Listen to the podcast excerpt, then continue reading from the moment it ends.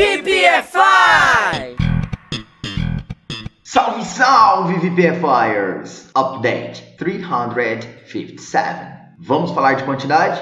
Pessoal, tem muita gente que se enrola todo quando o assunto é quantidade. Isso acontece com você? Hoje trago para vocês alguns exemplos que vão ajudar muito a desatar esse nó de confusão. Se liga aí. A ou A é igual ao número 1. Nada mais. Somente um e pronto. For example, she bought a cell phone. Ela comprou um celular. A couple é a mesma coisa que o número 2, vamos dizer assim. Para ajudar a lembrar, pense que couple é um par, ou seja, dois. For example, I need a couple days to finish my job. Preciso de uns dois dias para terminar meu trabalho. A Phil, mesma coisa que três, quatro ou cinco. Podemos entender aqui algo como alguns, mas não muitos. For example, I have just a few good friends. Eu tenho apenas alguns bons amigos. Several igual a 5, 6 ou 7 mais ou menos. Neste caso, para ajudar a lembrar, pense como vários,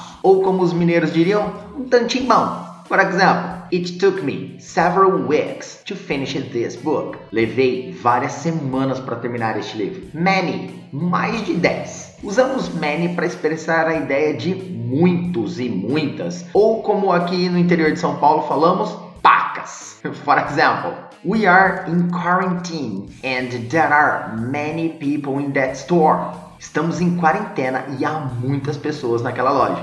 Galera, alerta! Apenas lembrando que os números apresentados nesse update são apenas para ilustrar ou chegar bem perto da ideia que queremos passar de quantidade, podendo variar de caso a caso, ok? Hey, curtiram?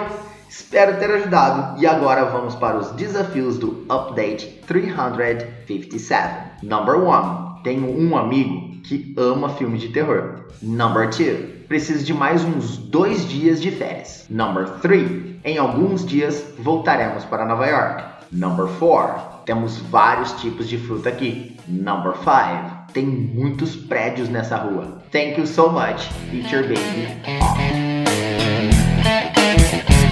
Eita!